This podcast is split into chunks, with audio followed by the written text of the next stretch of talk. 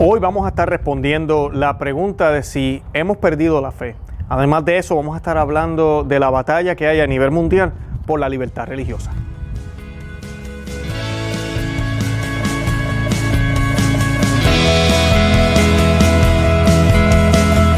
Bienvenidos a Conoce, Ama y Vive tu Fe. Este es el programa donde compartimos el Evangelio y profundizamos en las bellezas y riquezas de nuestra fe católica. Les habla su amigo y hermano Luis Román y quisiera recordarles que no podemos amar lo que no conocemos y que solo vivimos lo que amamos. Nos dicen las escrituras, Jesús después de haber bajado la montaña, mucha gente lo comenzó a seguir. De pronto, un hombre que tenía lepra se acercó a Jesús, se arrodilló delante de él y le dijo, Señor, yo sé que tú puedes sanarme. ¿Quieres hacerlo? Jesús puso la mano sobre él y le contestó, quiero hacerlo ya estás sano. Y el hombre quedó sano de inmediato. Después Jesús le dijo, escucha bien esto, no le digas a nadie lo que sucedió, vete a donde está el sacerdote y lleva la ofrenda que Moisés ordenó. Así los sacerdotes serán testigos de que ya no tienes esa enfermedad. En cierta ocasión, Jesús fue al pueblo de Cafarnaúm. Allí se le acercó un capitán del ejército romano y le dijo, Señor, mi sirviente está enfermo en casa, tiene fuertes dolores y no puede moverse. Entonces Jesús le dijo, iré a sanarlo. Pero el capitán respondió, Señor Jesús, yo no merezco que entres tú en mi casa. Basta con que ordenes desde aquí que mi sirviente se sane y él quedará sano, porque yo sé lo que es dar órdenes y lo que es obedecer. Si yo le ordeno a uno de mis soldados que vaya a algún sitio, ese soldado va. Si a otro le ordeno que venga, él viene. Y si mando a mi sirviente que haga algo, lo hace. Jesús se quedó admirado al escuchar la respuesta del capitán, entonces le dijo a la gente lo que sigue. Les aseguro que en todo Israel nunca ha habido, nunca había conocido a alguien que confiara tanto en mí como este extranjero. Oigan bien esto, de todas partes del mundo vendrá gente que confía en Dios como confía este hombre. Esa gente participará en la gran cena que Dios dará en su reino. Se sentará a la mesa con sus antepasados Abraham, Isaac y Jacob. Pero los que habían sido invitados primero a participar en el reino de Dios serán echados afuera, a la oscuridad. Allí llorarán de dolor y le rechinarán de terror los dientes. Palabra del Señor. Gloria a ti, Señor Jesús. Bueno, y hoy yo voy a estar hablándoles a la luz de esta lectura y a la luz de los acontecimientos recientes sobre la pregunta de si todavía tenemos fe, de si todavía queda fe. ¿Verdad? Este, hemos perdido la fe, básicamente es la pregunta. ¿La hemos perdido? Eso es lo que deberíamos mirar. Y cuando digo los hechos recientes es que pues hay lugares en el mundo que todavía no han permitido abrir las parroquias, hay lugares en el mundo donde ya se están abriendo las parroquias, pero es lamentable ver el circo que se está haciendo ahora en las parroquias. Estamos viendo eh, medidas que lo que hacen en vez de presentar el Evangelio y darle la debida adoración que debe tener nuestro Dios, lamentablemente hemos caído en un mundanismo y hemos prácticamente confiado más en los medios naturales que en los medios sobrenaturales. Y entonces ahora si el sacerdote no tiene máscara, si el sacerdote no tiene guantes, si el sacerdote no tiene pinzas, si yo no tengo máscara, yo no tengo guantes, si no hay antibacterial y solamente hay 10 personas en un lugar donde caben miles de personas, entonces no vamos a la misa o si vamos tenemos que hacer todo eso en contraste de lo que se, está, se quiere presentar en la liturgia y lo que se hace en realidades, en, esas realidades en la liturgia, en la Santa Misa, lo que realmente sucede. Y mi pregunta es esa, hemos perdido la fe, porque es lamentable ver esto, es lamentable ver esto. Y muchas personas dirán, pero Luis, esto es para las precauciones que tenemos que tener, porque hay un virus allá afuera. Sí, hay un virus y existe, aquí nadie ha dicho que es falso. Pero aquí estamos hablando de personas que van a una iglesia. No podemos asumir que todos los que van a la parroquia tienen el virus. No podemos asumir eso. Y muchos me dirán, pero Luis, tampoco podemos asumir que todos están saludables. Correcto. Por eso se tienen que tomar unas medidas sanitarias, ¿verdad? Tenemos que tal vez desinfectar las bancas, eh, ofrecer jabón y agua, eh, ¿verdad? Para que las personas puedan lavarse las manos antes de entrar a la iglesia, ¿verdad? Que los baños estén disponibles, eh, tener antibacterial si existe ahí en la parroquia para tenerlo disponible también. Todo eso yo no estoy en contra, eso lo debemos hacer. Inclusive, si hay que ir nosotros como feligreses con máscara, pues mira, no hay problema. Debería, pues debemos hacerlo para pues, no, no contagiarnos supuestamente. Ahora, el problema aquí es cuando el sacerdote, quien es, él tiene esas manos consagradas, que milagrosamente, que milagrosamente, y por las gracias que Dios le da, esas manos, gracias a esas manos podemos tener a nuestro Dios presente, completamente presente en la Eucaristía. Él sienta la necesidad también de ponerse guante. Él sienta la necesidad de ponerse máscara. Y muchas personas dirán, pero Luis, es que él también tiene que cuidarse. Bueno, si nosotros estamos haciendo nuestra parte, no debería tener ningún miedo, pienso yo. Pero también, además de eso, hay maneras de hacerlo sin tener que interrumpir la liturgia, sin tener que dañar lo que es la Santa Misa, sin tener que hacer un acto que, que es de falta de fe en una liturgia que requiere fe, en una acción, en la mejor oración que podemos ofrecer, porque es a través de Cristo Jesús, que requiere fe, porque requiere fe, todo es fe. La, eh, la organización o la conferencia episcopal aquí en los Estados Unidos, eh, de los obispos de Estados Unidos, sacó unas normas hace unas tres semanas. Y en esas normas ellos fueron muy enfáticos en esto que yo estoy hablando. Y tristemente mucha gente no quiere escuchar eso. Muchos sacerdotes inclusive y obispos no quieren escuchar esto.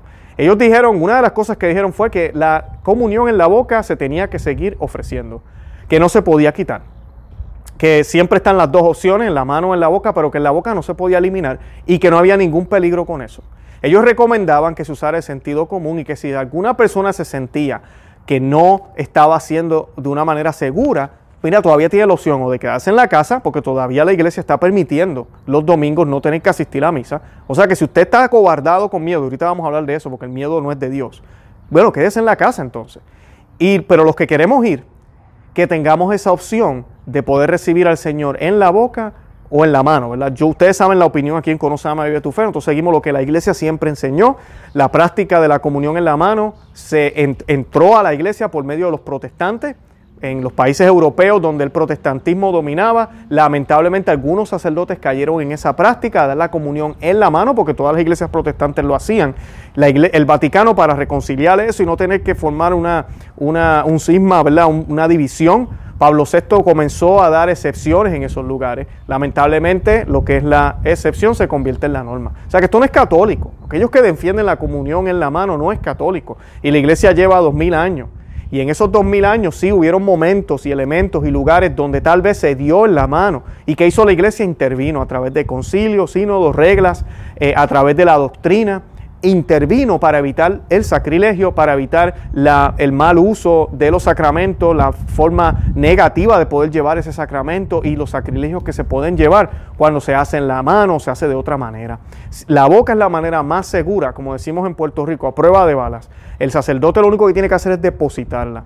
Yo personalmente les puedo decir, yo que siempre la he recibido en la boca, en la lengua, si usted abre la boca bien y saca la lengua bien, el sacerdote no le va a tocar a usted, porque el sacerdote de por sí no tiene que ponerla, el sacerdote lo que hace es que se acerca lo más que puede y la suelta en la lengua. Eso es lo que ellos hacen. Así se les adiestra al sacerdote. Y si el sacerdote necesita practicar, pues que practique, pero así se hace. Y a nosotros nos tienen que catequizar y decirnos exactamente cómo debemos hacerlo. Y dijo, eh, ¿verdad? La conferencia episcopal de aquí de Estados Unidos que es, que es seguro hacerlo así, que es seguro. Pero sí recomendaron algunas cosas. Dijeron, bueno, si el sacerdote siente que debe usar antibacterial después de cada familia, que lo haga, lo, si lo quiere hacer. Eh, si el sacerdote determina que todo el mundo debería usar máscara, pero se tienen que remover las máscaras, que lo hagan. Ahora, ellos fueron muy enfáticos al decir que los sacerdotes no deberían usar máscara porque ellos están actuando en persona de Cristo. Y eso ya que te haría lo que es eh, esa persona de Cristo. Sabemos que el sacerdote no es Cristo, pero actúa en persona de Cristo. Y usted se imagina a Cristo yendo a donde los leprosos, yendo a donde el ciego, yendo a donde los paralíticos, yendo a donde todos los que tenían enfermedad, con máscaras, con, con guantes de lejito, él siendo Dios. el sacerdote no puede ser eh, actuar en persona de Cristo de esa manera. Y ellos son bien enfáticos con eso y lo dicen en ese documento. El documento también dice que es mejor, si es necesario, y es la, opción recomendada para ellos, que hagan entonces la misa corrida, sin distribuir la Santa Comunión, y dejar la comunión ya para lo último, cuando se hace la bendición y se hace todo. Eso se practicaba muchísimo antes, en, antaño, y es una forma de poder rendirle homenaje y hacer la oración de la Santa Misa, el sacrificio de la Santa Misa de una manera digna, correcta, y luego al final entonces se hace la comunión. Ahí en la comunión, pues mira, se toman las medidas que se hayan que tomar, hay más tiempo, no hay la prisa y no se está afectando la oración. El sacerdote puede, que es lo que yo he escuchado que han hecho en muchas parroquias, estoy hablando de parroquias tradicionales que dan la, comunión en la boca, lo que hacen es, viene una familia de cinco, el sacerdote le da la comunión a los cinco, ta, ta, ta, va, se desinfecta las manos, próxima familia, vuelve, próxima familia, vuelve. Así he sabido yo que lo hacen en algunos lugares. Nada de guante, nada de máscara, no hay necesidad para eso. Pero lamentablemente tenemos fe. Hay sacerdotes que el miedo puede más que ellos. Y tenemos que orar por ellos porque sí, ellos pueden enfermarse. Pero nosotros tuvimos aquí un sacerdote hace poquito en el programa, si no han visto el video, eh, estamos hablando de, los, eh, de las falsedades históricas, se llama el video con el padre Javier Oliveras Rabasi de Argentina. Y él hace el comentario, yo le agradezco que él, haya hecho ese comentario porque yo no soy sacerdote para hablar de esta forma, pero él mismo decía, ¿cómo es posible que un sacerdote, y esto es un sacerdote hablando, esto no es Luis Román, un sacerdote diciendo, ¿cómo es posible que un sacerdote tenga miedo a morirse? Es un sacerdote hablando de esta forma. ¿Cómo yo voy a predicar la vida eterna si tengo miedo a morirme? Esto es un sacerdote hablando, ¿ok? Y ojalá esas palabras hagan eco en el corazón de los sacerdotes que están paralizados por el miedo, porque el miedo nos paraliza. Por eso las Sagradas Escrituras nos dicen múltiples veces, no tengan miedo, no tengan miedo. El miedo y la fe no mezclan. El miedo y la fe no mezclan. Y muchas personas le ponen otros nombres. Oh, precaución, cautela. No, mi hermano. Es miedo. Eso es lo que usted tiene, miedo. Y te tiene paralizado. Cuando el miedo te paraliza, no puedes caminar. Y al demonio, para el demonio eso es suficiente, que tú no camines. El demonio no necesita que tú le hagas adoración a él y que reniegues de Dios. Simplemente que no camines, que te quedes cómodo donde estás, porque supuestamente es lo correcto y lo más prudente, porque estoy siendo obediente y soy un buen ciudadano. Y esas son las mentiras que nos dicen hoy en día y nos quieren engañar. Que son también las mismas mentiras, ahorita vamos a hablar de la libertad religiosa, que se está utilizando para impedir que Cristo se manifieste en la Eucaristía, para impedir que nosotros los católicos podamos celebrar la Santa Misa. Porque la Santa Misa de por sí es el obstáculo para que llegue el anticristo. El día que no se celebre misa en el mundo entero, ese día esto se acabó. Entonces, eso es lo que el maligno está utilizando, esta enfermedad, para que supuestamente no parezca una persecución religiosa. Y tenemos que despertar, no nos podemos quedar dormidos pensando que no, que todo está bien, es solo la enfermedad. Lo otro que tenemos que tomar en cuenta es que ya va tiempo de la enfermedad. En muchos de los lugares ya los números están bajando, es la realidad. Ha muerto mucha gente, claro que sí, pero los números están bajando. No podemos ver el total completo. Hay que mirar siempre, compararlo de semana a semana. Cuando usted va a comparar la estadística y usted quiere saber si los números están subiendo o si los números están bajando, usted lo que hace es que compara las estadísticas de la semana anterior con la semana que viene ahora. Es la manera en que usualmente los negocios, por ejemplo, se corren, las ventas, eh, cualquier tipo de negocio que queramos mirar, siempre se mira de esa manera. No puedes mirar el total completo porque el total completo realmente no te está eh, presentando una tendencia. Lo que te está presentando es el total, el total de determinado tiempo en el cual tú estás mirando esas estadísticas. Es exactamente lo mismo con todo y exactamente lo mismo con este problema que tenemos ahora con la enfermedad. Tenemos que mirarlo semana por semana y mirar, ok, cuántos infectados están saliendo, cuántos recuperados, que ese es el número que nadie habla, más de 2 millones de personas se han recuperado a nivel mundial. Sí, más de 2 millones de personas se han recuperado de este, de este virus y no hay cura, supuestamente, bueno, no hay cura, ahorita mismo no hay vacuna, no hay nada. Y se han recuperado el cuerpo mismo ha desarrollado los, los, anticuerpos para poder recuperarse. Y eso no se habla, eso no se dice. Y sí, hemos tenido un número considerable de muertos también.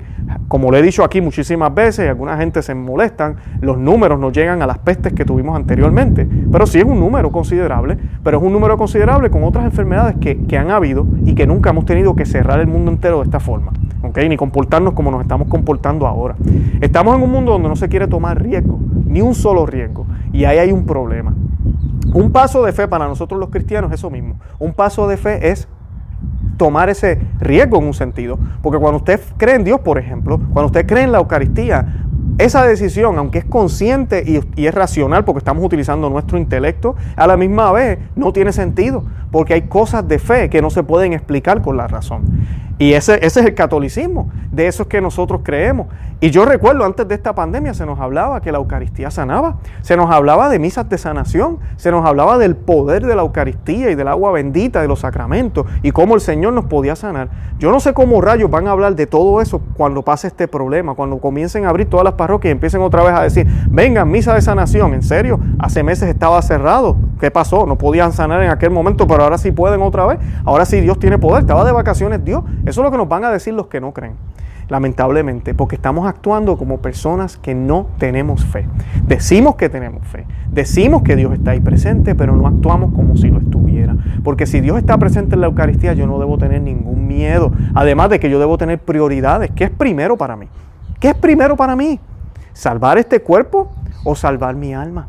¿Salvar este cuerpo perecedero que se va a morir algún día o salvar mi alma? Yo no estoy diciendo que no tomemos las precauciones que tenemos que tener. Una vez más, dije al principio del programa, lavémonos las manos, hagamos el distanciamiento que hay que hacer, sigamos las instrucciones ¿verdad? de todo eso de la higiene, ayudemos a desinfectar en las parroquias al final de cada ceremonia, de cada misa. Eh, todo eso es importante. Pero al final del día yo no puedo parar de hacer lo más importante, que es recibir al Señor dignamente, de rodillas y en la boca, ir a la Santa Misa, confesarme, hacer oración en comodidad como Dios lo quiso, no en mi casa, en un cuarto encerrado como lo hacen los protestantes, no, en comunidad como Dios quiere que lo hagamos. Así Dios lo quiere, quiere que lo hagamos, está en las Sagradas Escrituras, está en la Biblia. Así que yo no puedo dejar de hacer eso, yo no puedo. Entonces cualquier cosa que impida hacer eso no es de Dios. ¿Ok? Sí podemos adaptar unas cosas aquí y allá, pero sin romper lo que es fundamental. Y una cosa fundamental es tratar a Dios como Dios.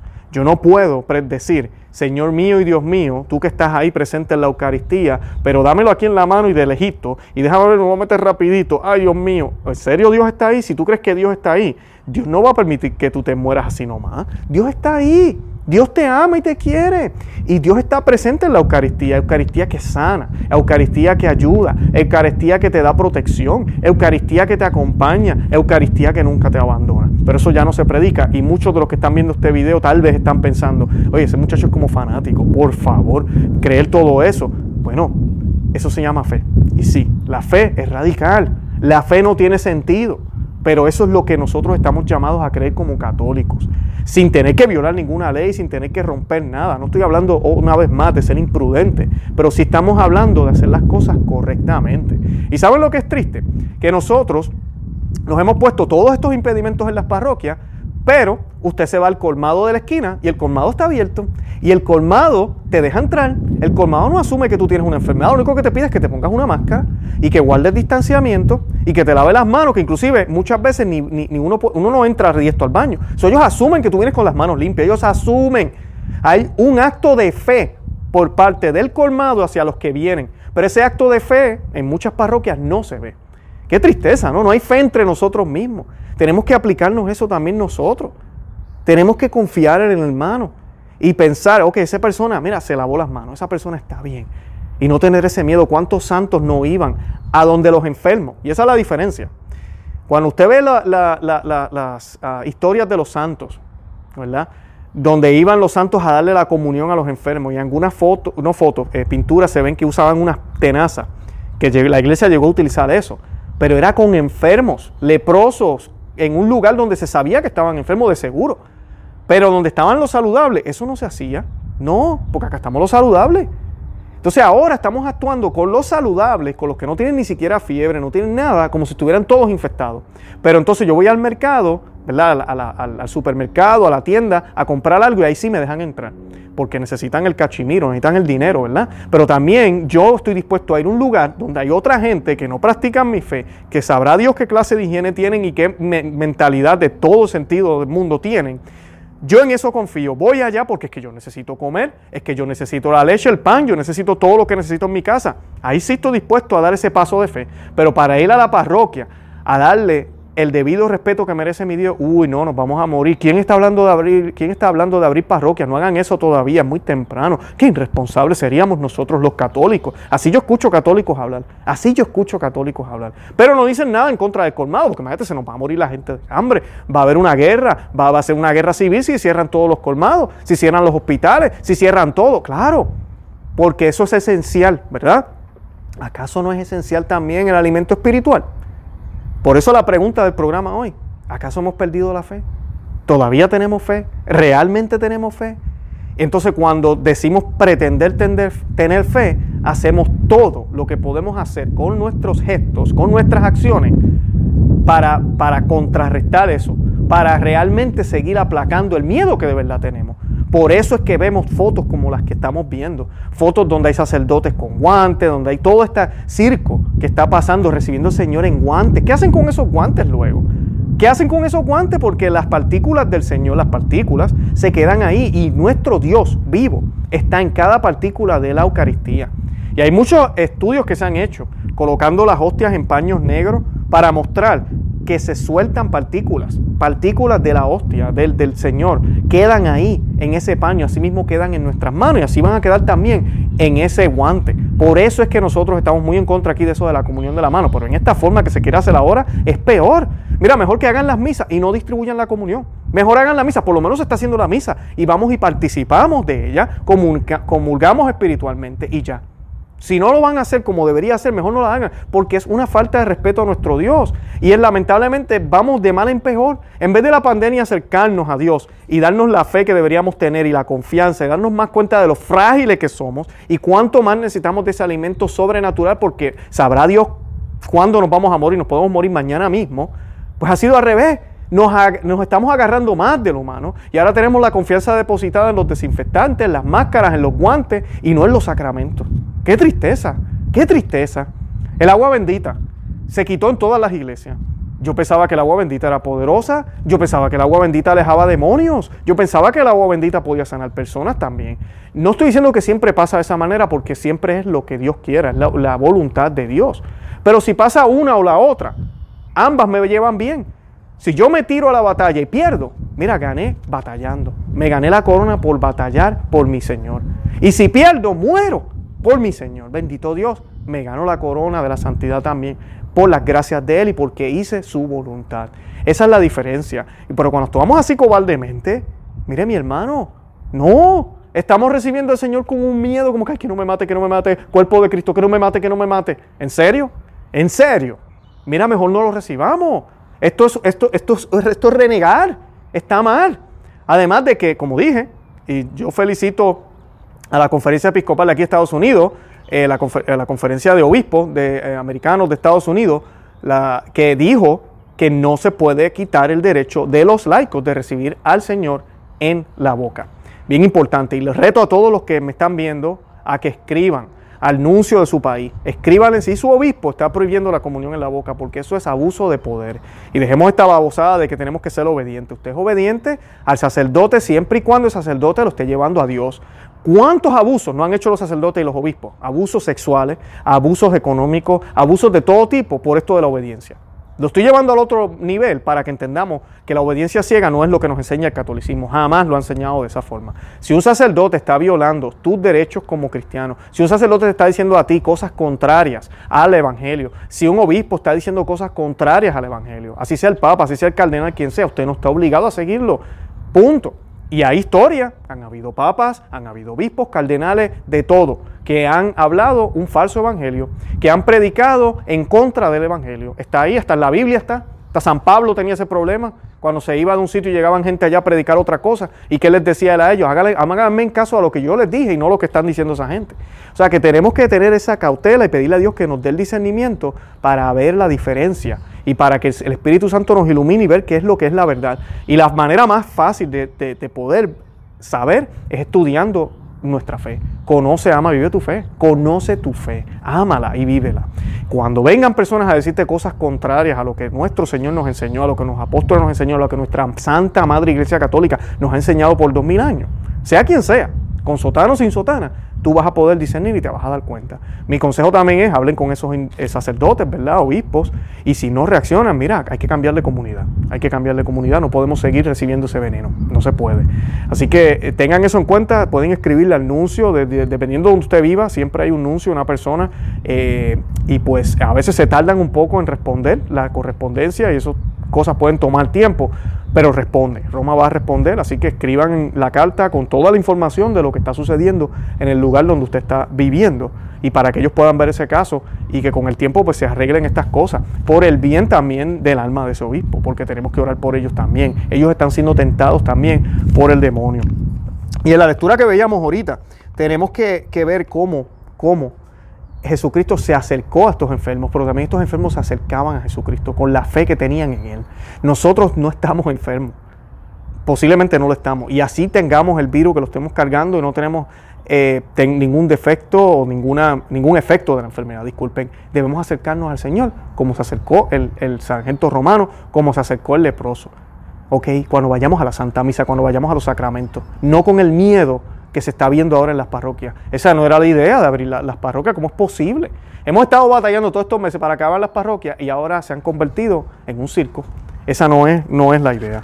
Sobre la batalla espiritual o batalla por las libertades religiosas, sí quería decir unas palabritas aquí brevemente. Aquí los Estados Unidos están pasando unas cosas este, sin precedentes. Tenemos un presidente que se atrevió a decirle a los gobernantes de la nación que no podían prohibirle a los religiosos, eh, sí está hablando de todas las religiones, acuérdense que el presidente Trump no es católico, eh, y muchos dirán, ah, esto es por voto. Mire, yo le puedo decir algo, independientemente de sea por voto o no, no es mejor tener un presidente que diga esto, no es mejor tener un presidente que diga que se abran las iglesias, que la oración es importante, no es mejor. Para mí es mejor. Yo prefiero un presidente así a uno que no diga nada o uno que diga lo contrario. Así que vamos a estar agradecidos con esto, por lo menos está hablando, está diciendo esto, y es bueno, porque sí, lo más que necesitamos es oración, eso es lo más que necesitamos. Y dice la noticia, eh, la gente exige ir a la iglesia y las sinagogas, ir a sus mezquitas. Muchos millones de estadounidenses abrazan la oración como parte esencial de la vida.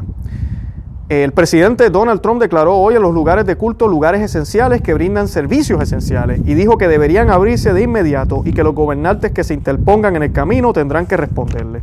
Algunos gobernadores han considerado que las licorerías y las clínicas de aborto son esenciales, pero han dejado de lado las iglesias y otras cosas de culto. Eso no está bien, dijo el presidente Trump. Así que estoy corrigiendo esta injusticia y llamando a las casas de culto o los lugares de culto esenciales. La gente exige ir a la iglesia y a la sinagoga y a sus mezquitas. Muchos millones de estadounidenses abrazan la adoración o la oración como una parte esencial de su vida. Los pastores que han tenido servicios de estacionamiento durante los cuales los feligreses se quedaron en sus altos han sido multados. Y aquí les voy a mencionar algunos lugares eh, y gobernadores para que vean la situación que tenemos acá en Estados Unidos. Un condado de California prohibió cantar durante los servicios religiosos en vivo. Cuando el gobierno de Knoxville, Tennessee comenzó a permitir que la gente volviera a la iglesia, le dijo a las iglesias, la toma física de la comunión y sacramento no debe realizarse debido a la ruptura en serie de distanciamiento físico en una congregación. Ahora tenemos al gobierno diciéndonos cómo, cómo, cómo, cómo ser religioso. El gobernador de Maryland, Larry Hogan, prohibió a los sacerdotes católicos ir a menos de seis pies de sus feligreses. En Virginia, Lighthouse Fellowship realizó un servicio de adoración con una congregación de 16 personas que practican el llamado distanciamiento social en una instalación con capacidad para 200. El pastor enfrenta ahora un año de cárcel y una multa de 2.500 dólares. El Departamento de Justicia de la Administración Trump emitió una declaración de, de interés al lado de la iglesia escribiendo no hay una excepción pandémica a la Constitución y su declaración de derechos. Recordemos que la Constitución de Estados Unidos, y yo sé que creo que en la mayoría de las constituciones del mundo, está ese derecho de, la libertad religiosa. O sea que ese derecho sigue, básicamente lo que se está diciendo. El gobernador de Nueva Jersey, Phil Murphy, incluso le dijo a, Tucker Carlson que no estaba pensando en la declaración de derechos cuando prohibió las reuniones religiosas. Eso está por encima de mi sueldo, dijo, como si no le importara, ¿verdad? El gobernador defendió mantener abiertas las licorerías y cerrar las iglesias como algo importante para la salud mental de sus ciudadanos. Cerrar las tiendas de licores habría dado lugar a precios no deseados de salud mental y adiciones a pagar, consecuencias no deseadas, dijo. Wow. Un rabino y un sacerdote católico están demandando a Murphy por su orden. También se ha presentado una serie de demandas en otros estados. Trump, el presidente Trump enfatizó, pido a los gobernadores que permitan que nuestras iglesias y lugares de culto se abran ahora mismo. Si hay alguna pregunta, tendrán que llamarme a mí, pero no tendrán éxito en esa llamada. estos son lugares que mantienen que mantienen unida nuestra sociedad y mantienen unida a nuestra gente. Trump comenzó su conferencia de prensa agradeciendo a los centros de control de enfermedad y diciendo que ellos van a publicar algunas pautas para las reuniones religiosas. Dijo que él confía en los líderes religiosos para que tomen las medidas adecuadas para proteger la salud de sus, ah, de sus, eh, de sus eh, comunidades. Eh, él concluyó, los gobernadores deben hacer lo correcto y permitir que estos lugares de fe esenciales muy importantes se abran ahora mismo para este fin de semana. Si no lo hacen, revocaré a los gobernadores. Así que pues él sigue diciendo, ¿verdad?, que necesitamos oración. Esto es algo bueno. No sabemos qué medidas van a poner, por eso hay que tener cautela cuando se dicen estas cosas a nivel de gobierno. Como les decía al principio, mejor tener un presidente que diga esto al menos a que no diga nada. ¿Me entienden? O sea que ah, seamos agradecidos por lo menos que se está diciendo esto. Y tenemos también eh, otra, aquí tengo un tweet de Michael Matz él, está colocando unas fotos y un video sobre una misa que se hizo en el, estacionamiento. Y él dice que esta es la última misa en el estacionamiento aquí en San Pablo. Nuestros valientes obispos desafiaron públicamente a nuestro gobernador y lo obligaron a retroceder. Pero la guerra está lejos de terminar. La próxima semana volveremos a ocupar nuestras iglesias, pero debemos prometer que nunca más dejaremos que nos empujen afuera de nuevo. Nunca más. Y esa yo creo que es la lección que tenemos que aprender nosotros los cristianos. Sí, tenemos que ser buena gente. Sí, hay que mirar, ¿verdad? Y ser obediente y ser buenos ciudadanos, pero hasta cierto nivel, cuando ya viene el abuso de poder, tenemos que estar ser atentos y ser cautelosos y no permitir que se hagan este tipo de cosas como las que están pasando ahora. Tenemos que abrir los ojos y no perder la fe. Dios también nos dice Jesucristo que cuando estemos al frente de los jurados, cuando estemos al frente de los que nos vienen a juzgar, Él nos dará palabras. O sea que en estos momentos de batalla también tenemos que luchar y tenemos que batallar para que no se nos quiten las libertades religiosas que hasta ahorita tenemos. Porque todo este nuevo orden mundial, todo lo que está sucediendo a nivel mundial, es exactamente para eso, para controlarnos, para tenernos tranquilos. Y este miedo que nos han metido con esta enfermedad es la cosa perfecta. Una vez más, no estoy diciendo que no se laven las manos, no estoy diciendo que no tomen precauciones, pero mira, seamos realmente cautelosos, no en el otro sentido, cautelosos para el buen sentido y tengamos siempre la prioridad, que es primero, la gracia. La gracia. Yo no puedo dejar de hacer las cosas que me llevan a la gracia, ¿ok? Por, porque hay una pandemia, porque hay una enfermedad. No puedo, no puedo, porque el costo va a ser alto. Dice nuestro Señor, como leí al principio del programa del día de hoy, que si no hacemos lo que tenemos que hacer, si no tenemos la fe, vendrán otros que se van a sentar en esa, en esa mesa. Y nosotros, que fuimos los primeros invitados, vamos a ser echados a la oscuridad. Así mismo, echados a la oscuridad. Palabras del Señor. Así que, ¿dónde queremos estar? Que el Señor nos dé la fuerza y nos dé la, la valentía de poder hacer las cosas bien y que en el nombre de Jesús podamos estar sentados ¿verdad? en esa mesa con nuestro Señor. Bueno, los invito a que visiten nuestro blog, conoceamevivetufe.com, que se suscriban aquí al canal en YouTube, que nos sigan por Facebook, Instagram y Twitter, que le den me gusta, que lo comenten, que le den a los thumbs up, al dedo pulgar, para que más personas puedan ver el video también. Y nada, gracias por el apoyo, síganos y oren mucho por la Santa Iglesia Católica, por nuestros líderes, por el Papa Francisco, por los cardenales, por los obispos, por todos los sacerdotes del mundo, para que este miedo se nos vaya y realmente demos un paso de verdadera fe. Que Dios me lo bendiga.